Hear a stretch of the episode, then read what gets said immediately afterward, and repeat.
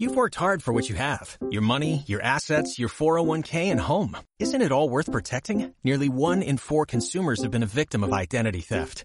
Lifelock Ultimate Plus helps protect your finances with up to $3 million in reimbursement. LifeLock alerts you to identity threats you might miss. And if your identity is stolen, your dedicated US-based restoration specialist will work to fix it. Let LifeLock help protect what you've worked so hard for. Save 25% off your first year on LifeLock Ultimate Plus at LifeLock.com slash aware. El flautista de Amelín. Hace mucho tiempo, en un pueblecito llamado Amelín, sucedió algo muy extraño.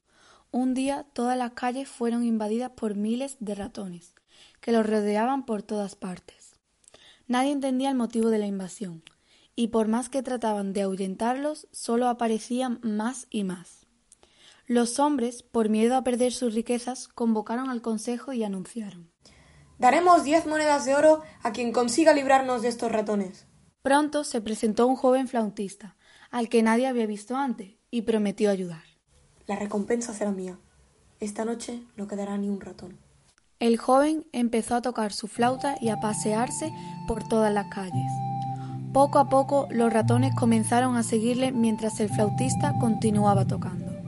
Este se alejó de la ciudad hasta llegar a un río donde todos los ratones subieron por una balsa que se perdió en la distancia.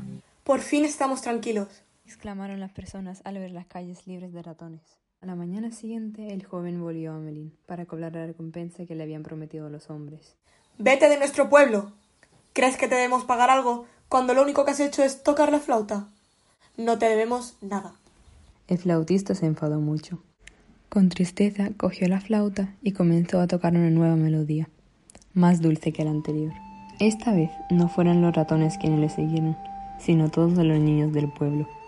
Cogidos de la mano, sonriendo y sin hacer caso a los ruegos de sus padres, siguieron al joven hasta las montañas, donde el flautista les enterró en una cueva desconocida. El pueblo había perdido su color. Los hombres de Emmeline, junto al resto de los habitantes del pueblo, buscaron al flautista por todas partes para pagarle las cien monedas que le habían prometido, para pedirle perdón y pedirle por favor que les devolviese a sus hijos. A partir de ese día, los habitantes de Emmeline siempre cumplieron con sus promesas.